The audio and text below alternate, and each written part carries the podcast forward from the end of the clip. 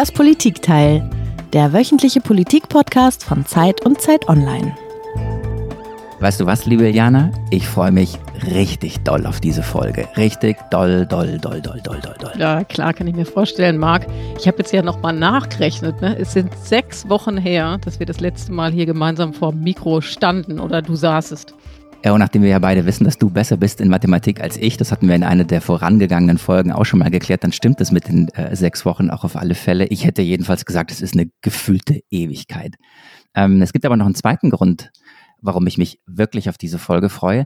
Das ist, dass wir heute über ein Thema sprechen, das ich zumindest bis vor ein paar Wochen noch so überhaupt nicht auf dem Zettel hatte. Und deswegen habe ich auch ganz, ganz, ganz viele Fragen. Ja, das stimmt. Es geht um ein Land, das zu Europa gehört und dem, in dem, das musste ich erstmal nachrechnen, seit 26 Jahren ein und derselbe Mann herrscht, von dem es heißt, der sei der letzte Diktator Europas. Und dieses Land, das muss ich zugeben, von dem habe ich bisher bis vor zwei Wochen relativ wenig gehört. Willkommen beim Politikteil, dem politischen Podcast von Zeit und Zeit Online. Ich bin Eliana Grabitz, Politikchefin von Zeit Online in Berlin. Und ich bin äh, Marc Brost, Politikchef der Zeit, ebenfalls aus Berlin. Die, die uns schon ein bisschen länger verfolgen, wissen, einmal in der Woche unterhalten wir uns hier im Wechsel mit unseren Kollegen Tina Hildebrand und Heinrich Wefing über ein Thema. Eine Stunde mit einem Gast. Und heute beschäftigt uns eine besondere, ich finde, man kann sagen, man kann es so nennen, eine besondere Personalie, nämlich die des letzten Diktators Europas, Alexander Lukaschenko. Wir wollen über Belarus reden, über den Aufstand seines Volkes gegen den Präsidenten und darüber, was das Ganze für uns eigentlich bedeutet. Warum muss uns das interessieren in Deutschland und hier im Westen? Und was mich ganz besonders interessiert mag, ist, wir werden sprechen über die Rolle der Frauen in diesem Aufstand. Werden wir irgendwann von der Revolution der Frauen in Belarus sprechen? Und deswegen sprechen wir heute auch mit einer Frau über dieses Thema. Ich freue mich ganz besonders, dass äh, unser heutiger Gast Alice Botha ist. Sie ist Zeitkorrespondentin im Büro in Moskau und sie ist uns jetzt live zugeschaltet. Hallo Alice. Hallo Marc, hallo Iliana. Schön wieder bei euch zu sein. Ja, das ist ja tatsächlich schon das zweite Mal. Du bist also der erste Gast in unserem Podcast, der ja seit Februar oder März läuft, der das zweite Mal bei uns zu Gast ist. Wir freuen uns wahnsinnig, dass du da bist. Und zu Beginn unseres Podcasts steht ja immer ein Geräusch, das unser Gast mitbringt, das uns zu dem Thema hinführt, über das wir heute reden wollen. Hören wir doch alle mal zusammen rein.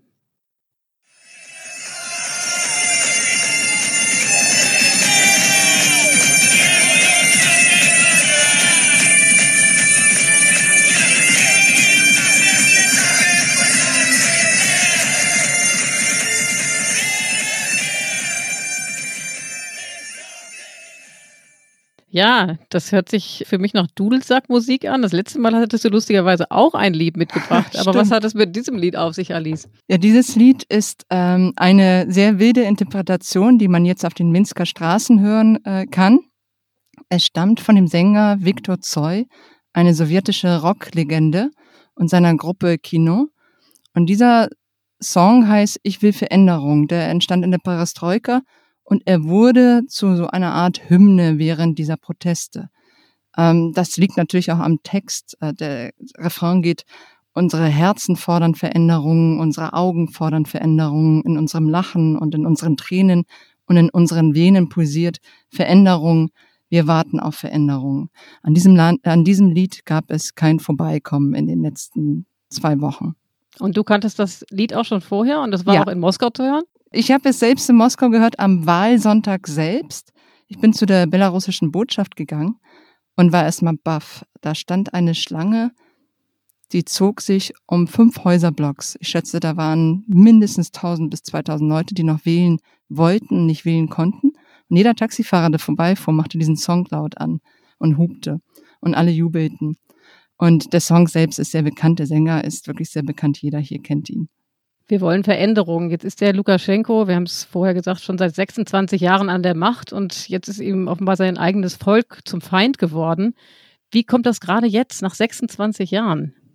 Das hat viele Gründe. Du hast recht, es ist nicht die erste Wahl, die gefälscht worden ist. Aber dem Ganzen ging eine hm, Zeit voraus, in der sich die Gesellschaft verändert hat. Das hat viel mit Corona zu tun.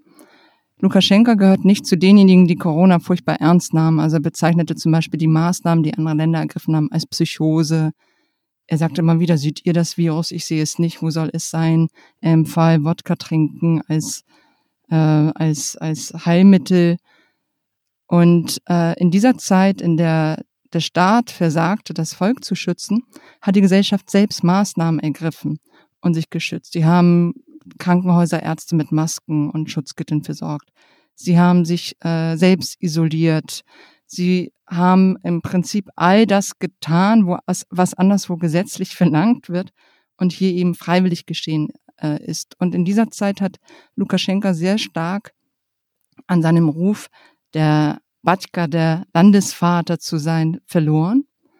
Man könnte auch sagen, dieses, diese Verbindung zum Volk, die er immer so gerne betont hat, mit Bildern von der Ernte, wo er mit dem einfachen Volk auf den Feldern Melonen und Kartoffeln erntet, die ist gekappt.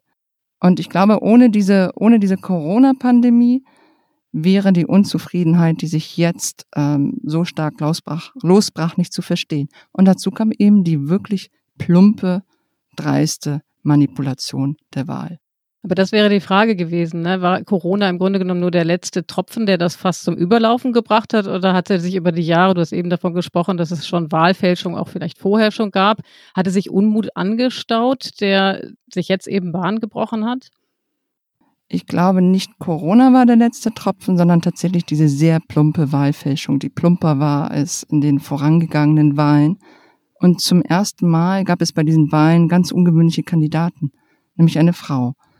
Und diese Frau konnte als einzige antreten. Alle anderen, die kandidieren wollten, wurden nicht zugelassen oder wurden eingesperrt.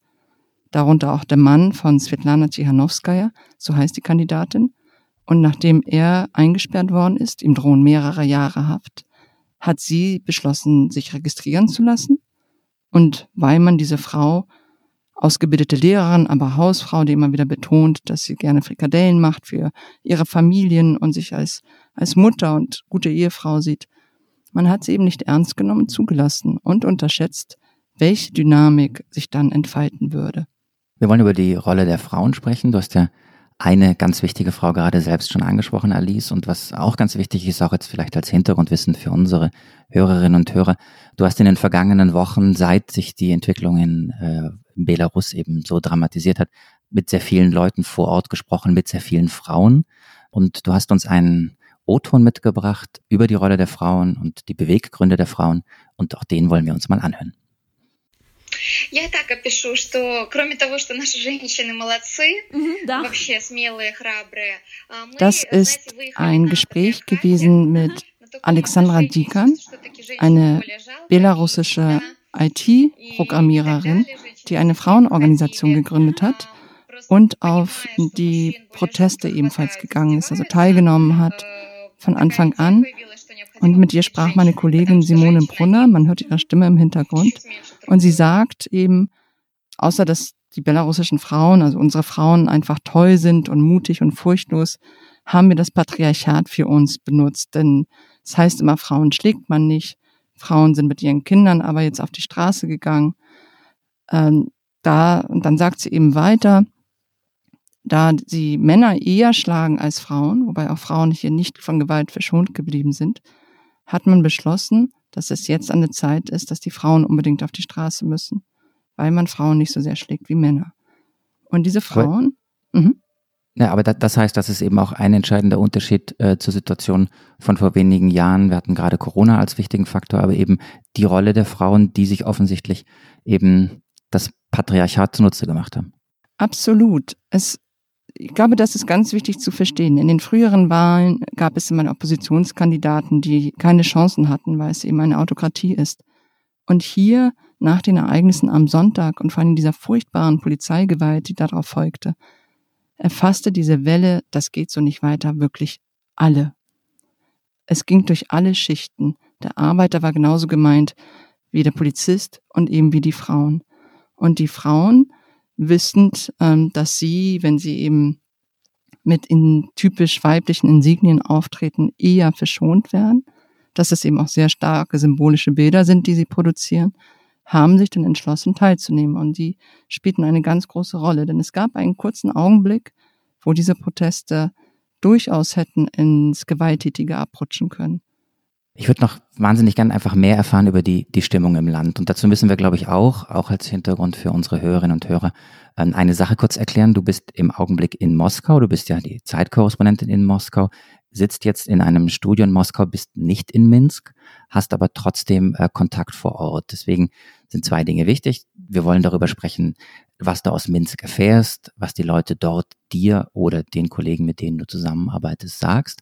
Vielleicht kannst du ganz kurz vorher aber einmal kurz erklären, warum du nicht in Minsk bist, dem Ort, an dem man ja eigentlich journalistisch jetzt sein müsste. Ja, das ist wirklich quälend, nicht vor Ort sein zu können. Das hat eine sehr profane äh, Ursache. Ich habe eine Akkreditierung, die man braucht, um in diesem Land als Journalistin arbeiten zu können. Aber ich sitze in Moskau und die russischen Grenzen sind zu für Ausländer. Das heißt, Russen können auch ausreisen nach Belarus und kommen auch wieder zurück. Würde ich ausreisen, dann käme ich nicht wieder zurück auf unbestimmte Zeit. Und deshalb kommt das jetzt gerade nicht in Frage, auch wenn wir nach Wegen suchen, ob wir nicht doch jemanden hinschicken können. Und ohne Akkreditierung jemanden aus Deutschland zu schicken, wäre viel zu gefährlich. Zum einen haben wir etliche Berichte von Journalisten gehört, die äh, vor Ort waren, festgenommen wurden, für drei Tage verschwanden, geschlagen wurden. Und zum anderen könnte das für Leute wie mich, die sich also beruflich mit dieser Region seit vielen, vielen Jahren befassen, für die das ganz wichtig ist, auch weiterhin die Möglichkeit zu haben, hinzureisen. Für uns könnte das dann bedeuten, wenn wir dann ohne Akkreditierung da wären, dass wir mit Einreisesperren verhängt werden, also die fünf Jahre und länger dauern könnten. Und deswegen bist du in Moskau, hast aber Kontakt nach Minsk und du genau. hast Kontakt zu Oppositionellen. Ähm, über die Kollegin, mit der du auch gerade, äh, die, die du gerade ja auch erwähnt hast. Mit, mit wem habt ihr Kontakt gehabt und was erzählen euch diese Leute? Ja, mit Oppositionellen ist schon so eine Sache, weil ähm, die Opposition in dem Sinne, das ist ein Wort, mit dem ich mich so schwer tue, weil es wirklich alle erfasst. Also wenn man von Opposition spricht, dann muss man fast von, von der belarussischen Gesellschaft reden.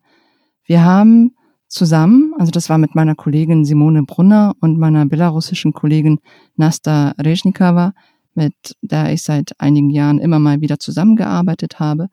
Wir haben über ein Dutzend Gespräche geführt, vor Ort, telefonisch, über Messenger-Dienste oder eben tatsächlich direkt physisch anwesend. Nasta hatte ja dann die Möglichkeit, die Leute zu besuchen. Und die Gespräche ähnelten sich, obwohl es sehr, sehr unterschiedliche Menschen waren, mit denen wir sprachen. Da war ein Polizist, der sich entschlossen hat zu kündigen. Da war ein Arbeiter, der in einen nicht genehmigten Streik ging und Angst haben muss, seine Arbeit zu verlieren. Da war ein Chirurg, der in einem Militärhospital arbeitet und von fürchterlichster hm, von fürchterlichsten Verwundungen berichtet hat, wie, wie sie normalerweise Kriegsopfer haben, aber nicht eine zivile Gesellschaft. Und alle sagen sie eben, diese Gewalt hätte niemals sein dürfen. Wir fordern Neuwahlen. Alle. Durch die Reihe weg.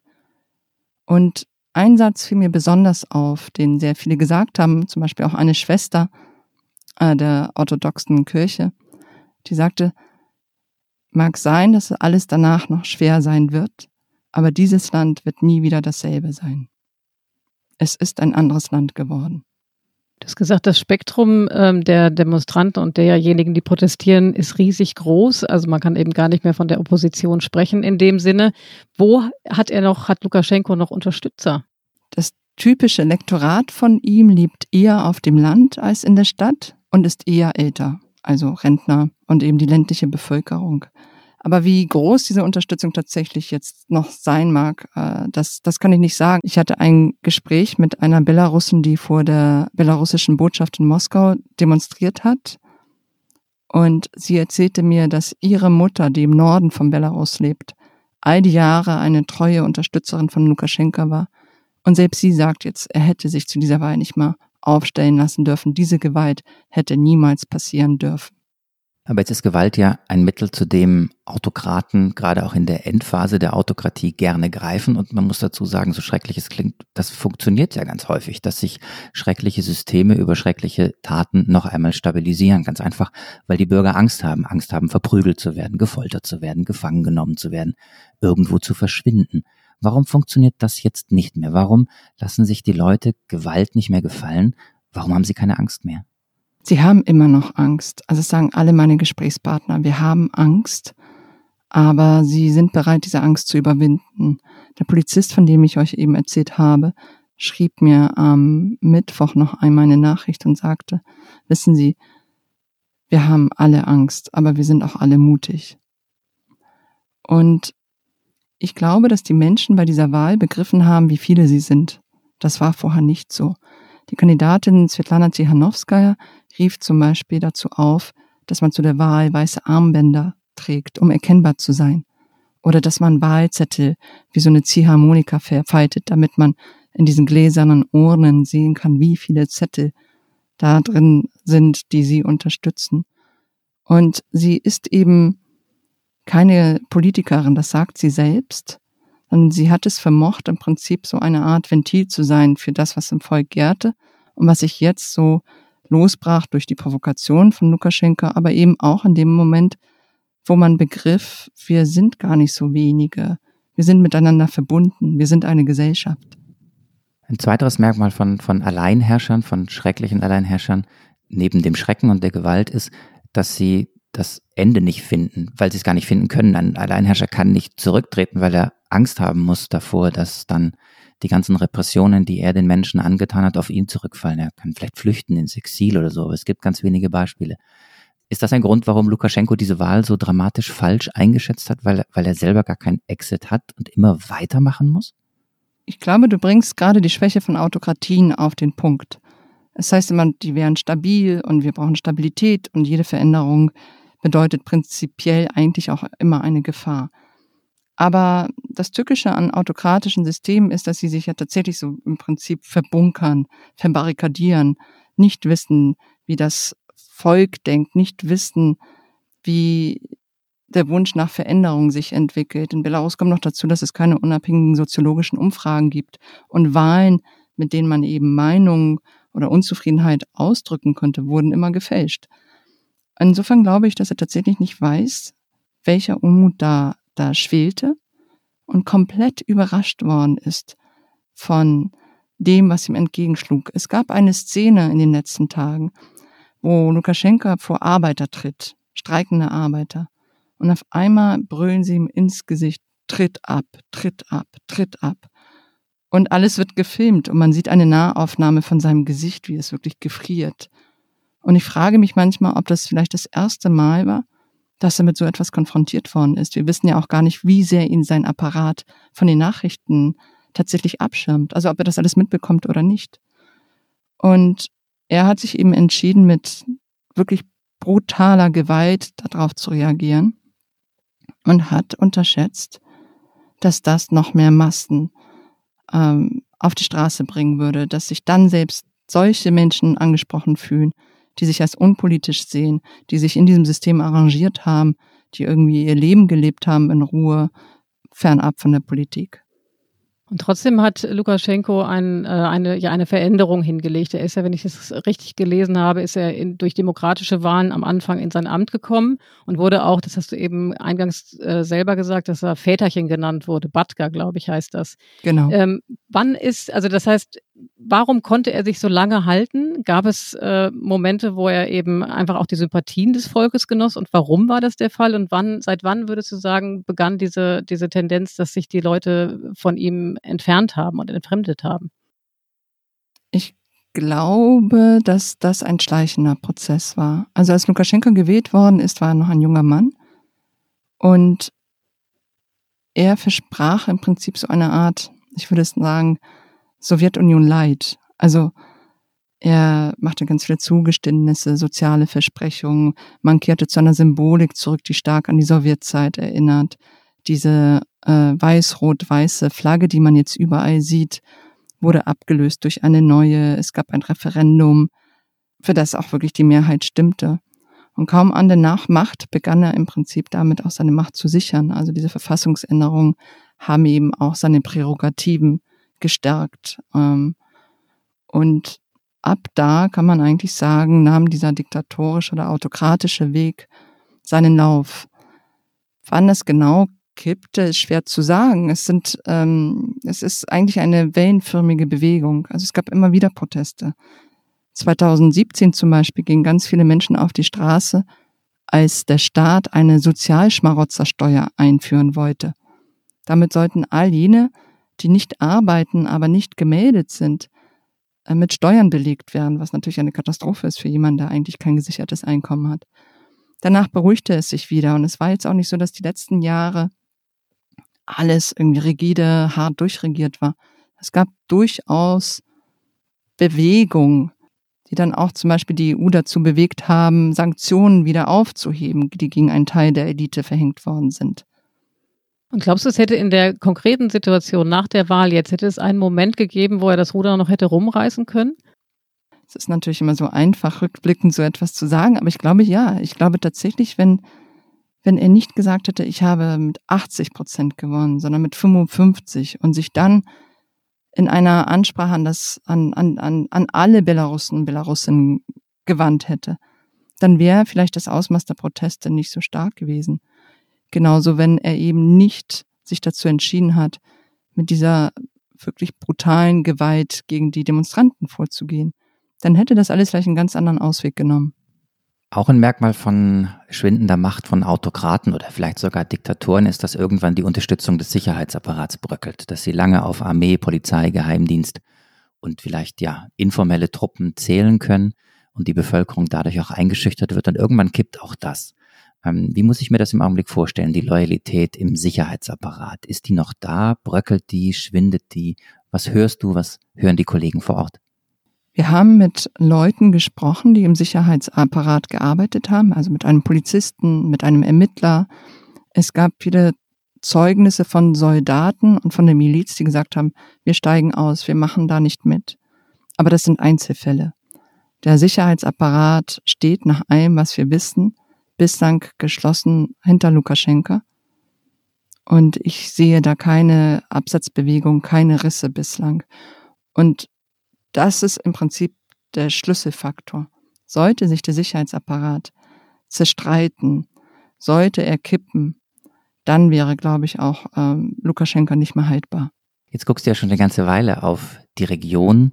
Du bist schon äh, eine ganze Weile auch in Moskau. Du beschäftigst dich sehr lang mit sehr vielen Themen in der Region. Du hast für uns auch über den Ukraine-Konflikt sehr intensiv und vor Ort berichtet. Also du hast äh, Menschen und Politiker kommen und gehen sehen. Und das ist eine ganz einfache Frage und trotzdem vielleicht schwer. Hättest du sowas wie das eigentlich erwartet? Das, was gerade passiert, hättest du dir das ernsthaft vorstellen können? Nein. Aber ich habe mir auch zum Beispiel den Maidan nicht vorstellen können, also die Proteste in der Ukraine, die 2013 angefangen haben. Ich habe mir auch die äh, samtene Revolution in Armenien nicht vorstellen können vor zwei Jahren, als, als es tatsächlich gelang, dass eine friedliche Machtübergabe stattfand, ohne dass das Blut vergossen worden ist. Das ist eben das Bemerkenswerte und das Schwierige auch für Autokratien zu verstehen. Alles scheint ruhig, das Wasser ist spiegelglatt und auf einmal erhebt sich etwas daraus und niemand hat es kommen sehen. Ich glaube, die Unzufriedenheit kann man immer ahnen und sehen und vielleicht auch soziologisch untersuchen. Aber wie sich dann tatsächlich Bahn bricht, ist jedes Mal anders. Manchmal gar nicht, manchmal hält man noch ein bisschen durch und manchmal eben kommen mehrere Faktoren zusammen, wie hier die Kandidatin, die Corona-Pandemie und das schlechte Management, die Unzufriedenheit und bam. Alles das, was du jetzt angesprochen hast, Alice, ist innenpolitisch, ne? Also der Unmut, der wächst über die Führung, über die natürlich nicht freien Wahlen und so weiter und so fort. Geht es den Belarussen noch um mehr? Haben die auch äh, geostrategische Überlegungen, sagen, hey, wir wollen irgendwie eine größere Nähe zur EU oder möglicherweise auch in die andere Richtung? Oder ist das eigentlich ein rein innenpolitisches Thema, was hinter dem Aufstand steckt? Das ist mir wirklich ganz wichtig zu betonen. Das ist eine rein belarussische Angelegenheit. Lukaschenka versucht gerade daraus eine geopolitische Sache zu machen, indem er sagt, es gebe Einmischung von außen. Das war immer sein Mittel, um sich zu rechtfertigen. Im Vorfeld der Wahlen hieß es sogar, es gebe Einmischung von Russland. Man habe 33 Söldner in, in Belarus festgenommen, die aus Russland kämen. Man müsse sich schützen vor, vor russischer Einmischung. Nach der Wahl kippte es dann natürlich äh, in die Gegenrichtung. Also die EU-Staaten versuchen, Belarus zu destabilisieren. Aber den Belarussen, die jetzt auf der Straße sind, geht es nicht darum, näher an die EU zu rücken oder weg von Russland zu rücken. Es geht ihnen im Prinzip um zwei Sachen. Freilassung aller Gefangenen. Es sind immer noch Tausende in den Gefängnissen. die festgenommen wurden. Von manchen ist der Verbleib bis jetzt nicht geklärt. Fürchterliche Folterberichte werden publik und Neuwahlen. Mehr ist das erstmal nicht. Es ist wirklich nur das. Du sagst, es ist ein rein belarussisches Thema und doch hat die EU beispielsweise ein großes Interesse an dem, was im Moment sich in Belarus äh, ereignet und vor sich geht. Ich weiß nicht, wann es das letzte Mal so war, aber jetzt innerhalb von, glaube ich, einer Woche war äh, Belarus zweimal Thema, auch äh, auf Seiten der EU. Am Mittwoch gab es schon das zweite Zusammentreffen auf EU-Ebene zu diesem Thema.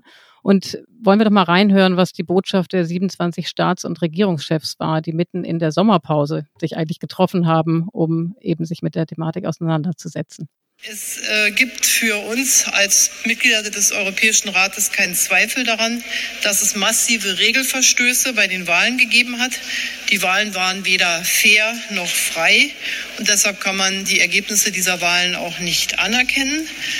Und wir haben heute in einer gemeinsamen Botschaft der Mitgliedstaaten sehr klar gesagt, äh, wir verurteilen die brutale Gewalt gegen Menschen, genauso wie die Inhaftierung und Gewaltanwendung gegen Tausende von äh, Weißrussen. Wir äh, fordern das ähm, Regime oder die Regierung von Herrn Lukaschenko auf, die Gewaltanwendung zu unterlassen. Ja, Frau Merkel verurteilt Lukaschenko. Ähm, das äh, ist auch angebracht angesichts all dessen, was da vor sich geht. Und trotzdem hört sich das fast zahm an, oder? Wenn man sich überlegt, eben mit welcher Brutalität dort äh, der Lukaschenko das Volk versucht, wieder in, den, in, in seine Grenzen zu weisen. Ist das Eingreifen der Europäer wirklich beherzt genug, findest du? Ich finde, die Europäische Union ist in einer unglaublich schwierigen Situation. Es ist ein solches diplomatisches Geschick notwendig, denn wenn sie sich zu sehr äh, und zu beherzt äußern würden, dann wären sie automatisch ein Akteur. Das wiederum würde Russland auf den Plan rufen. Die, die, über die werden wir noch sprechen. Insofern versucht man, Grenzen zu ziehen, Einfluss zu nehmen, Vermittlungsmöglichkeiten zu geben zwischen äh, der Opposition, die sich jetzt herausbildet, und Lukaschenka, ohne dabei selbst Akteur zu werden. Und es ist wirklich es ist total heikel. Bevor wir jetzt ganz tief in dieses heikle äh, und politisch so brisante eintauchen und darüber sprechen, über Deutschland und EU und am Ende auch über die Frage, wie Putin sich verhält, darf ich, äh, liebe Jana, noch eine saloppe, aber trotzdem wichtige Frage stellen? Auf jeden Fall. Mir ist gerade aufgefallen, dass die Kanzlerin nicht von Belarus sprach, sondern von Weißrussland. Und mir fiel es auch auf. Ich weiß tatsächlich nicht, seit wann wir Belarus sagen und nicht mehr Weißrussland, weil in meiner Erinnerung haben wir sehr lange Weißrussland gesagt. Also deswegen sozusagen die Frage an die Sprachpäpstin, was ist da passiert oder seit wann sagen wir das eine nicht mehr und nur noch das andere? Ich habe Belarus seit einigen Jahren schon geschrieben und wir hatten dann immer Diskussionen mit dem Korrektorat und es wurde dann immer zu Weißrussland verändert. Das war noch an meinen letzten Artikeln der, der letzten drei Jahre so. Und wir sind in diesem Jahr dazu übergegangen, eben auch, weil es eine Historikerkommission gibt, die das empfiehlt. Warum ist das so wichtig? Weißrussland klingt im Prinzip wie so eine kleine Enklave, ein Teil von Russland. Es ist aber ein selbstständiges Land. Und viele sagen, na ja, aber es ist nun mal die Übersetzung. Und das ist nicht korrekt. Russ heißt nicht Russland, sondern ist eben dieser, dieser alte, dieses alte Gebiet Russ, aus dem dann Belarus, Russland, Ukraine hervorgegangen sind. Das heißt also, die Übersetzung oder die Gleichsetzung von Russ und Russland ist irreführend und legt ihm diese Lesart nahe, dass es kein selbstständiges Land ist. Es ist aber ein selbstständiges Land, auch wenn es im hohen Maße abhängig ist von Russland. Es hat eine eigene Sprache, auch wenn diese nicht sehr verbreitet ist in Belarus. Und ähm, es ist eben auch international anerkannt als ein eigener Staat. Gut, also das war die, die, die erste Lernfrage, oder? Also die erste, und ich hätte glaub, genau, ich hätte gleich eine zweite Lernfrage hinterher, wo wir schon okay. dabei sind, wo ich die ganze Zeit überlegt habe, wann darf ich sie stellen? Und dann innerlich jetzt, ich mache es ganz am Schluss. Jetzt darf ich sie stellen. Ich spreche von Alexander Lukaschenko. Du sprichst von Lukaschenka. Warum? Das eine ist eher russisch, das andere eher belarussisch. Wobei man sagen muss, dass diese O's im Russischen oft zu so einem A weggenuschelt werden. Also die phonetischen Unterschiede sind hier gar nicht so groß. Aber tatsächlich gibt es Unterschiede in der Transkription. Und das Belarussisch ist äh, recht A-lastig. Also du bist quasi auf der belarussischen Seite und Lukaschenko wäre die russische Variante.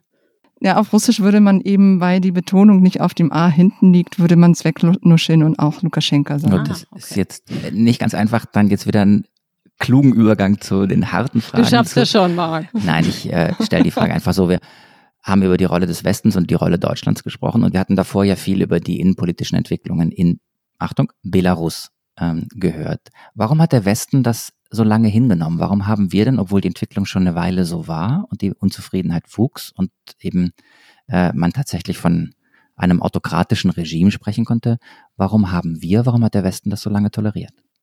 Ich weiß nicht, ob man das so sagen kann, dass der Westen das toleriert hat. Es gab immerhin Sanktionen gegen einen Teil der Elite von Lukaschenka.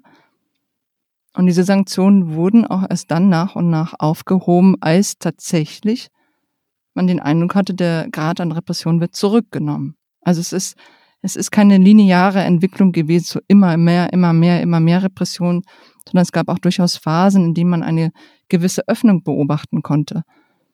Und man arbeitet mit Belarus im Rahmen der östlichen Partnerschaft zusammen. Das ist äh, im Prinzip eine, ja, eine Art, wie soll ich es nennen, Zusammenarbeit zwischen der EU und den östlichen Staaten. Belarus gehört eben dazu.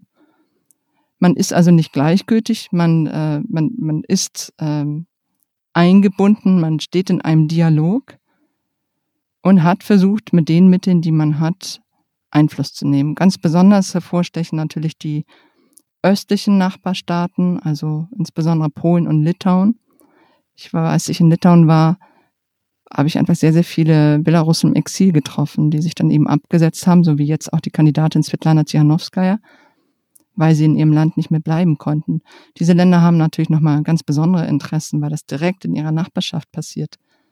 Aber untätig ist die EU nicht geblieben. Und es ist heikel, jetzt angemessen zu reagieren. Das hast du vorhin erwähnt. Man äh, muss zumindest verbal Härte zeigen. Man muss klar sein gegenüber den Menschen, die auf Unterstützung hoffen. Und man darf gleichzeitig nicht zu hart sein und nicht zu klar, um äh, den großen Nachbarn Russland äh, nicht auf den Plan zu rufen.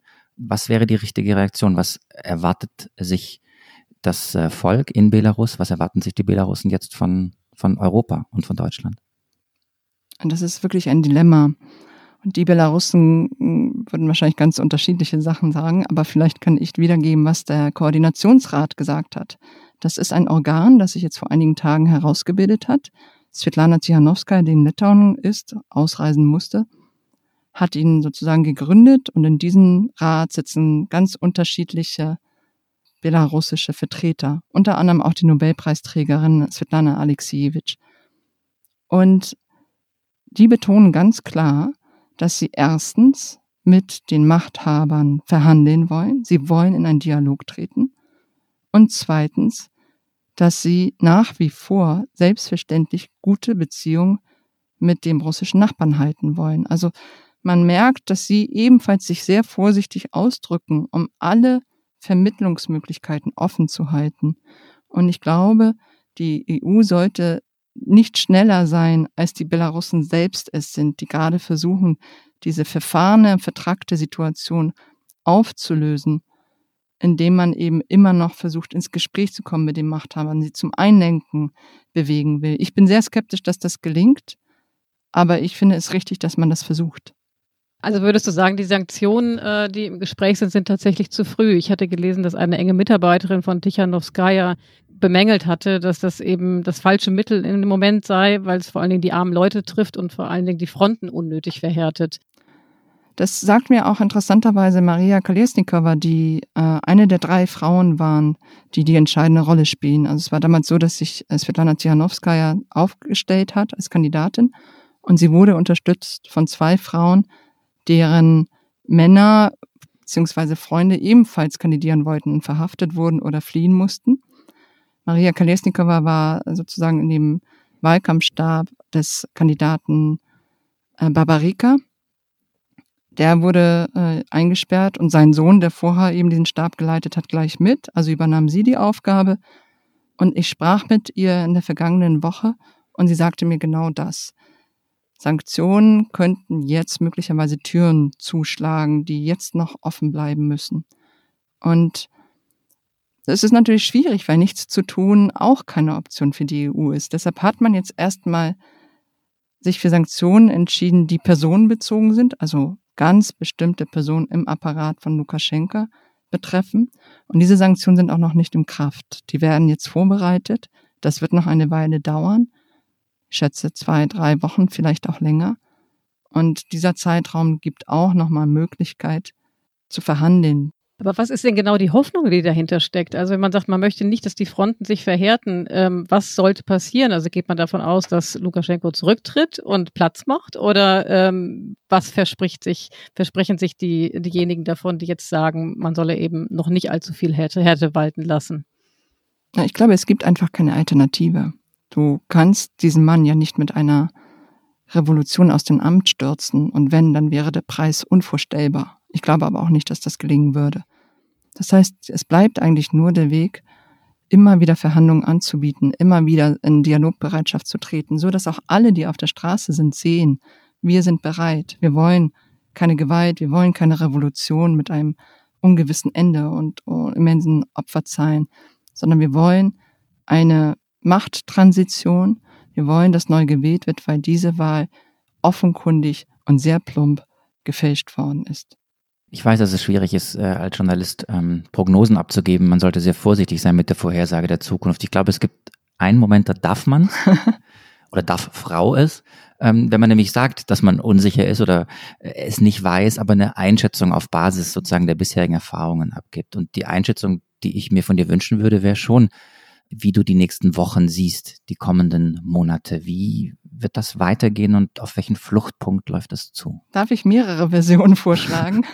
und dann, wir werden dann bei deinem dritten Besuch in unserem Podcast dann prüfen, welcher eingetreten ist. Ja, also lass uns tatsächlich vielleicht eher über Szenarien sprechen, als ja. über die eine Option. Das eine mhm. Szenario mhm. ist, die Proteste laufen sich tot, sie ermüden, alles bleibt beim Alten. Das zweite Szenario ist, ähm, die Proteste kippen in, in gewalttätige Proteste, radikalisieren sich mit ungewissen Ausgang. Also vielleicht vermögen die dann sogar Lukaschenka zu stürzen, aber Russland würde dann nicht untätig zugucken und würde sich sicherlich einmischen. Und das Dritte ist, dass tatsächlich eine Machttransition durch Vermittlung von Russland und EU, wenn sie es denn beide gemeinsam schaffen, da irgendwie äh, ins Gespräch zu kommen, dass diese Machttransition tatsächlich friedlich gelingen könnte. Diese drei Szenarien sind möglich. Und dann kommt eben noch der Faktor Russland dazu.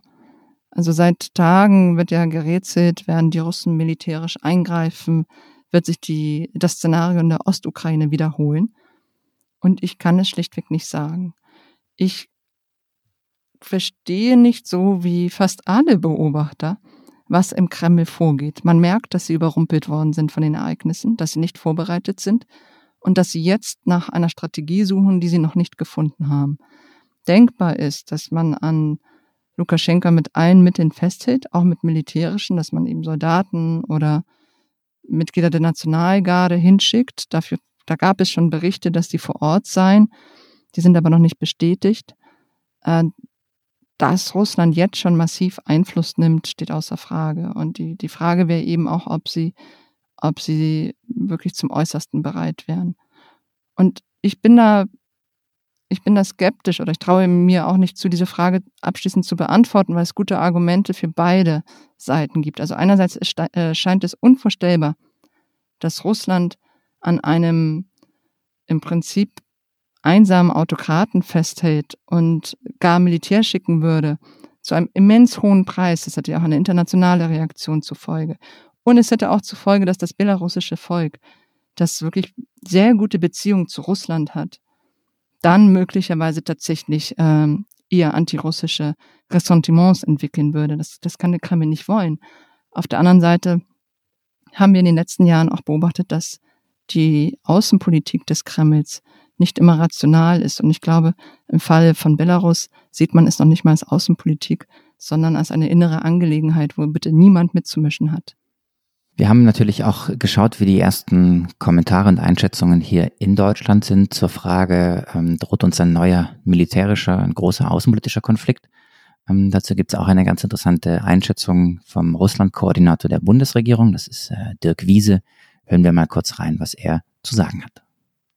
Stand heute ist meine Bewertung, wenn ich mir auch die entsprechenden Verträge anschaue, die Verträge letztendlich der OVKS, aber mir auch den äh, 99 abgeschlossenen Unionsvertrag anschaue, äh, dass es aktuell keine rechtliche Grundlage für Russland gibt, hier zu intervenieren. Und ich will nochmal darauf zurückzukommen, wenn ich mir die Bewegung anschaue, die momentan in Belarus für Selbstbestimmung, für Freiheit und für faire Wahlen auf die Straße geht, das ist keine Bewegung, die irgendwie pro-europäisch ist oder antirussisch ist. Nein, die gehen für ein Selbst, eine Selbstbestimmung in Belarus auf die Straße.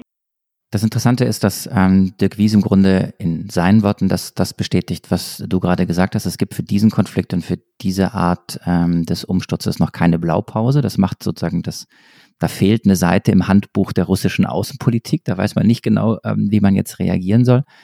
Auch hier würde ich dich gerne auf Szenarien äh, festnageln oder versuchen mit dir äh, das weitere Vorgehen vielleicht in Szenarien zu ergründen, denn Putin sucht jetzt, es gibt die von dir beschriebenen Meldungen, wonach ähm, die ersten Soldaten ohne Hoheitsabzeichen an der Grenze oder auch schon im äh, belarussischen Gebiet zu sehen sind.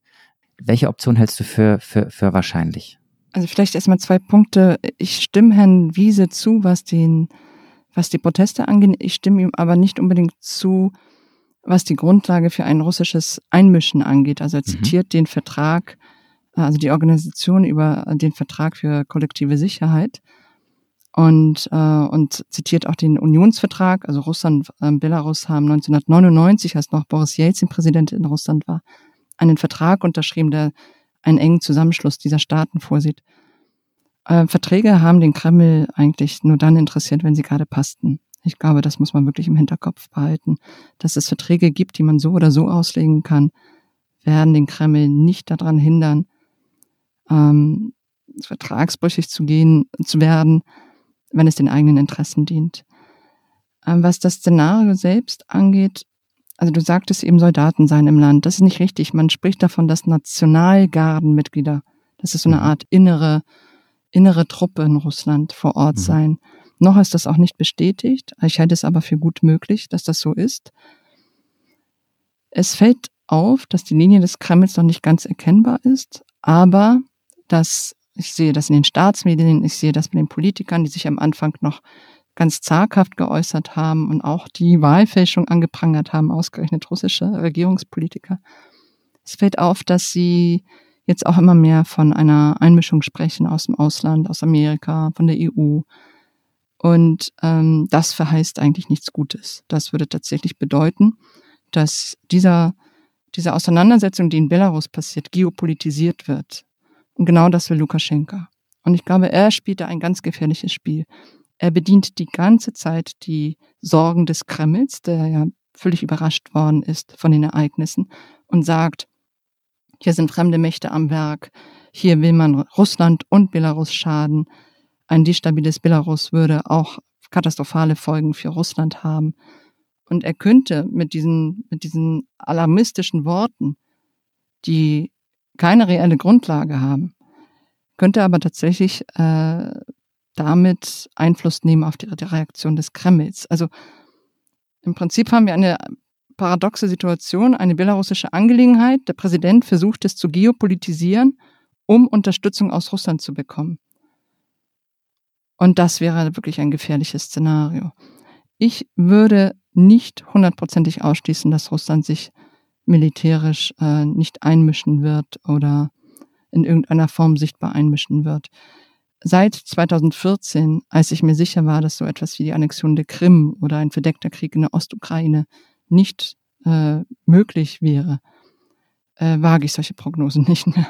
Ich habe eine Vermutung, die ich gerne äußern würde. Es ist keine Frage, ich sage bewusst, es ist eine Vermutung, man könnte auch sagen, es ist eine wilde Spekulation, aber sie ähm, wird hervorgerufen durch eine erschreckende, in Anführungszeichen wilde Nachricht, die uns heute Morgen erreicht hat. Es gab heute Morgen eine Eilmeldung, wonach ähm, ein wichtiger russischer Oppositioneller Nawalny ins Krankenhaus eingeliefert worden ist und anscheinend vergiftet, also mit dem Verdacht auf eine Vergiftung ins Krankenhaus eingeliefert worden ist. Ähm, das wirft ein sehr dramatisches Licht auf die Situation der Opposition in Russland. Und jetzt kommt die Vermutung. Könnte es sein, dass es da einen äh, zeitlichen Zusammenhang gibt zwischen einem innenpolitischen Konflikt in Belarus, äh, den der dortige Machthaber nicht mehr im Griff hat, und dieser innenpolitischen Eskalation in Russland, wo womöglich der Kreml oder der russische Machthaber zeigen will, wie man mit der Opposition auch umgehen kann? Das halte ich eher für ausgeschlossen. Du hast recht, ich habe die Meldung heute auch gesehen von der Pressesprecherin von Alexei Nawalny. Und äh, er ist ähm, aller Vermutung nach vergiftet worden, liegt gerade im Koma, sein, sein Zustand ist kritisch. Aber wie soll ich das am besten erklären? Nawalny wurde in den letzten Jahren äh, auch berühmt durch seine investigativen Recherchen. Er hat immer wieder aufgedeckt, wie, wie wirklich der engste Kreis von Wladimir Putin äh, in Korruption verwickelt ist, was für ein Vermögen sie angehäuft haben. Also er war wirklich, ist wirklich ein, ein, ein Stachel, ähm, wie nennt sich das? Fleisch. Äh, ja, genau. also er ist, er ist wirklich ein, ein Stachel im Fleisch sozusagen. Trotzdem würde ich nicht sofort darauf schließen, dass er von Kreml äh, vergiftet worden ist oder dass das gar mit den Entwicklungen in Belarus zusammenhängt. Es kann auch durchaus sein, dass die Atmosphäre, die gegen Alexei Nawalny die ganze Zeit herrscht in den letzten Jahren, also immer wieder Fernsehberichte, die ihn diskreditieren, äh, immer wieder Lügen, die behauptet worden sind über ihn, dass das auch Leute, so selbsternannte Patrioten auf den Plan ruft, die sich denken, ich tue etwas für mein Land, für den Kreml äh, und greife selbst äh, zur Waffe, zum Gift. Aber das wissen wir einfach derzeit noch nicht. Klar ist, dass das, dass ihm offenbar etwas sehr, sehr fürchterliches passiert ist. Klar ist wahrscheinlich auch, dass es keine ordentliche Untersuchung des Ganzen geben wird. Es ist nicht das erste Opfer, das vergiftet worden ist. Und ähm, ich hoffe, dass er genießt. Äh, ich glaube aber, dass was ihm jetzt an Schrecklichen zugestoßen ist, nichts mit den Ereignissen Belarus zu tun hat.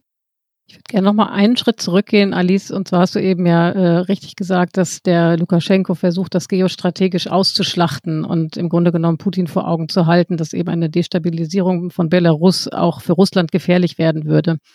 Da nochmal dem Szenario folgend, was wäre denn passiert, wenn jetzt äh, tatsächlich die äh, Tichanowskaja Präsidentin geworden wäre? Also was hätte sich dann, also was hätte sich für Russland geändert? Wie groß ist eigentlich die tatsächliche geostrategische Bedeutung von Belarus und vielleicht auch die wirtschaftliche für Russland? Also Svetlana Tichanowskaja hat eigentlich kein richtiges Wahlprogramm gehabt, sondern wirklich nur wenige Punkte, die erst einen politischen Prozess ermöglicht hätten. Also Freilassung der politischen Gefangenen, die Gefängnisse sind ja immer noch voll mit Oppositionellen ähm, freie, faire Wahlen und ein Referendum über die alte Verfassung. Das sind im Prinzip die drei wichtigsten Punkte. Und sie selber wäre, glaube ich, danach als Politikerin zurückgetreten. Also aus die Sichtbarkeit hätte sie zurückgenommen. Und was danach passiert wäre, wer sozusagen führend geworden wäre, ist schwer zu sagen. Aber trotzdem, weder Tsihanowskaja noch die anderen beiden Kandidaten, die nicht zugelassen worden sind, haben jemals für eine EU-Integration ähm, sich ausgedrückt, haben sich nicht von Russland abgewandt. Einer von denen ist sogar erstmal nach Moskau geflohen. Also es ist, es ist einfach, ähm, die Verbindung oder die Beziehungen zwischen Belarus und Russland sind so eng auf vertraglicher Ebene, aber auch auf gesellschaftlicher Ebene. Fast allein in, in Russland arbeiten über 600.000 Belarussen ähm, die ihr Land verlassen haben, weil sie dort eben keine Arbeit haben oder weil das Leben zu miserabel ist oder weiß der Teufel, was für Gründe jeder Einzelne dann hat. Aber die sprachlichen, die kulturellen, die gesellschaftlichen Beziehungen sind wirklich sehr, sehr eng. Und ich glaube, die würden nur dann reißen, wenn sich der Kreml entscheiden würde, ähm, militärisch einzugreifen. Dann könnte es tatsächlich sein, dass es ein antirussisches Ressentiment gibt, das dann stärker wird und zu einer Ablösung von Russland führt. Aber solange dieses Szenario nicht eintritt, muss sich der Kreml eigentlich keine Gedanken machen. Ja, lieber Alice, äh, wir haben uns in diesem Podcast ja auch äh, sowas wie den anderen Blick vorgenommen. Wir wollen immer wieder Klischees brechen, wir wollen äh, mit Generalisierungen abrechnen, wir wollen immer wieder fragen, ob man die Dinge nicht auch ein bisschen anders sehen und diskutieren kann, als sie gemeinhin diskutiert werden. Und deshalb haben wir eine kleine Rubrik, äh, ein kleines Format, mit dem wir ganz bewusst diese Klischees brechen wollen. Und das sind die Flop 5.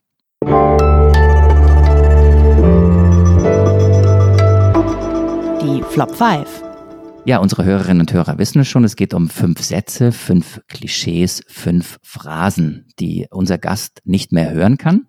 Ähm, also, liebe Alice, was ist äh, dein erster Flop? Was ist deine erste Phrase, die du nicht mehr hören kannst?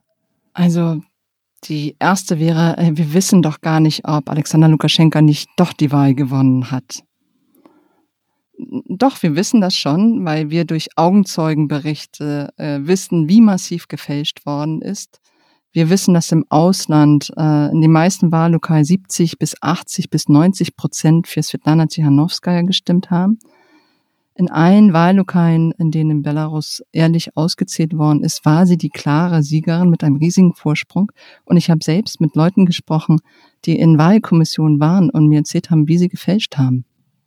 Und was ist der zweite Flop, Alice? Was ist die zweite Phrase, die du nicht mehr hören magst? Der zweite Satz ist mir begegnet, als es um diese schreckliche Polizeigewalt ging, die angewandt worden ist. Ja, aber die Demonstranten haben doch auch Gewalt angewandt. Das ist einfach Quatsch. Es gab einen Augenblick, in dem die Proteste zu kippen drohten. Das war in der zweiten Nacht. Da wurden Barrikaden errichtet. Da raste auch ein Auto durch eine Polizeisperre und verletzte Polizisten. Aber gleich danach traten eben die Frauen auf den Plan wurden sichtbar und gingen mit weißen Kleidern, weißen Blumen tagsüber auf die Straße, umarmten Sondereinsatzkräfte und gaben dem Ganzen einen friedlichen Charakter zurück und haben damit eigentlich auch verhindert, dass diese Proteste diskreditiert werden konnten. Wir sind beim dritten Flop, liebe Alice, die dritte Phrase oder das dritte Klischee, das du an dieser Stelle brechen musst. Über das Klischee haben wir schon ein bisschen gesprochen, dass es die Proteste sind eine Einmischung von außen. Also das, äh, das ist in den letzten Tagen jetzt immer mehr zu hören. das ist wirklich ein großer Quatsch und verrät auch ein seltsames Menschenbild, äh, dass irgendwie Hunderttausende von Menschen irgendwelche Marionetten sind, die man, denen man befehligt, auf die Straße zu gehen. Dass es diese Proteste so massenhaft gibt, hat sich Lukaschenka selbst zu verdanken, indem er einfach so plump diese Wahl gefälscht hat. Und der vierte Flop? Lukaschenka ist ein Garant der Stabilität und danach wird Chaos herrschen. Das hast du schon bei Putin gesagt. Ich erinnere mich, das war auch ein genau. Flop in unserer Putin-Folge. Das ist eben das, was Autokratien auch verbindet. Ähm, also ich hätte auch noch einen anderen äh, Flop, aber, aber der ist hier halt auch wichtig, weil, weil er offenlegt, wie, wie fragil Autokratien im Kern eben doch sind. Die Stabilität ist immer durch Repressionen hergestellt und deshalb ist sie eigentlich auch brüchig, weil sie von durch durch ungeahnte Ereignisse auf einmal zusammenbrechen kann. Und meistens sieht man das nicht kommen, weil die politische Elite eben völlig entkoppelt ist von den Wählerinnen und Wählern. Also es gibt eben auch keinen Dialog zwischen Macht und Volk. So, und jetzt das fünfte Klischee, die fünfte Phrase. Und da bin ich echt gespannt, weil ich hätte vermutet, dass das, was mir im Hinterkopf äh, vorschwebt, schon längst gefallen wäre. Du hast es bis jetzt noch nicht gesagt. Ähm, Ach komm, also sag. entweder ist es jetzt die fünfte von dir oder dann sage ich am Schluss noch was. Ich glaube nicht, dass du, dass du dir diese aufgeschrieben hast, weil äh, die geht vor allem den linken Verteidigern von Alexander Lukaschenka in Deutschland. Und zwar, ja, beim Belarus herrscht immerhin noch Sozialismus und die Menschen sind abgesichert. Das ist, was in Belarus stattfindet, ist eher die Karikatur von Sozialismus. Also äh, erstens ist es ein Land, das recht arm ist. Man sieht so deutlich, wann nebenan Polen ist und wenn man beobachtet, wie das äh, Bruttoinlandsprodukt in den letzten 30 Jahren sich entwickelt hat, dann ist die Kurve in Polen immer so weit nach oben reichend und in Belarus stagniert sie mehr oder weniger. Aber zweitens das weiß fast niemand, aber fast 90 Prozent der Menschen, die in Belarus arbeiten, haben Zeitverträge, also prekäre Beschäftigungsverhältnisse in staatlichen Betrieben. In der Corona-Zeit waren die Arbeiter diejenigen, die den, die, die von der Pandemie am stärksten getroffen worden sind, weil sie entlassen worden sind, äh, weil sie in Kurzarbeit geschickt worden sind ohne Kompensation. Und Belarussen haben schon massenhaft das Land verlassen. Ich erwähnte ja eben, dass in Moskau über 600.000 leben.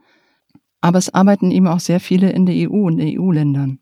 Das ist interessant. Aber Marc, jetzt schuldest du noch den Flop, den du Das stimmt, aber ich wollte ganz kurz, bevor ich, bevor ich was sage, ähm, kurz ein Kompliment aussprechen, weil ich fand, du hast echt gute Klischees gebrochen, beziehungsweise hast gut den anderen Blick gewarnt. Also gerade das, das letzte, das uns nochmal einen Einblick gewährt hat in die, äh, in die Arbeitswelt, was dich ja auch gerade so begeistert hat, äh, Iliana.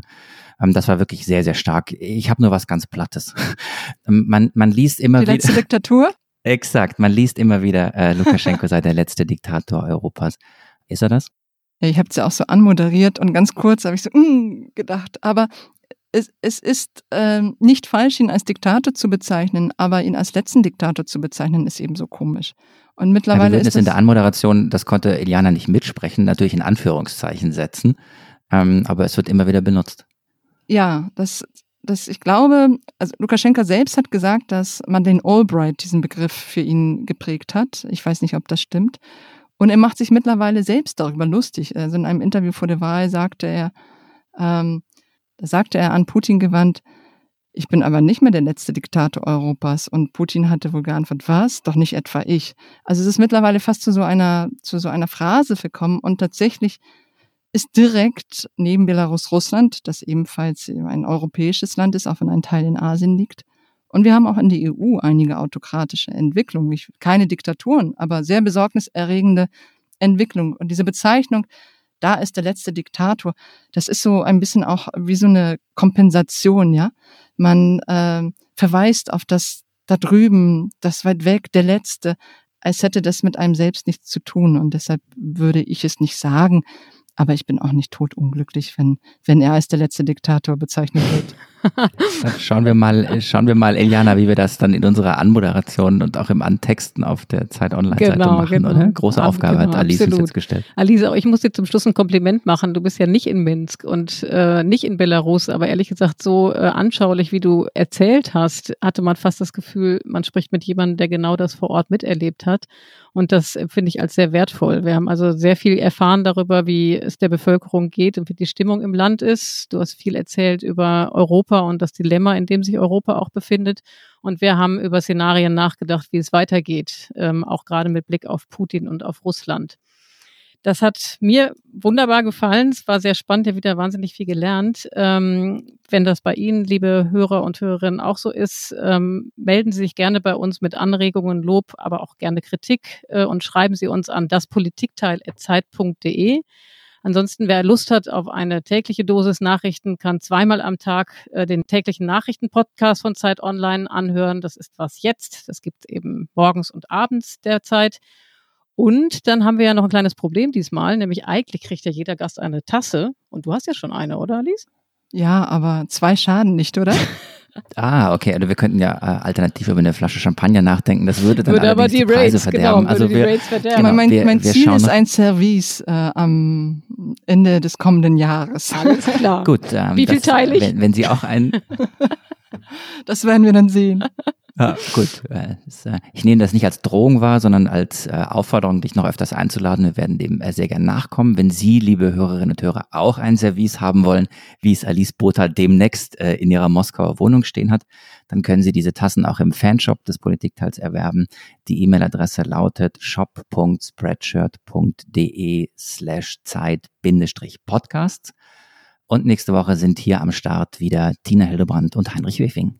Ich möchte mal sagen, Marc, dass in deiner Abwesenheit, ich hoffe, du hast die Podcast gehört, habe ich diesen Zungenbrecher da über mich, auf mich genommen und habe es tatsächlich auch äh, gesagt, wo man diese Tassen bestellen kann.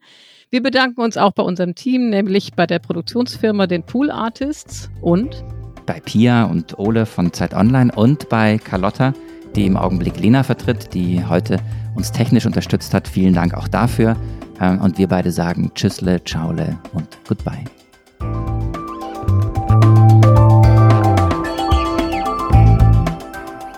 Das Politikteil ist ein Podcast von Zeit und Zeit Online, produziert von poolartists.de.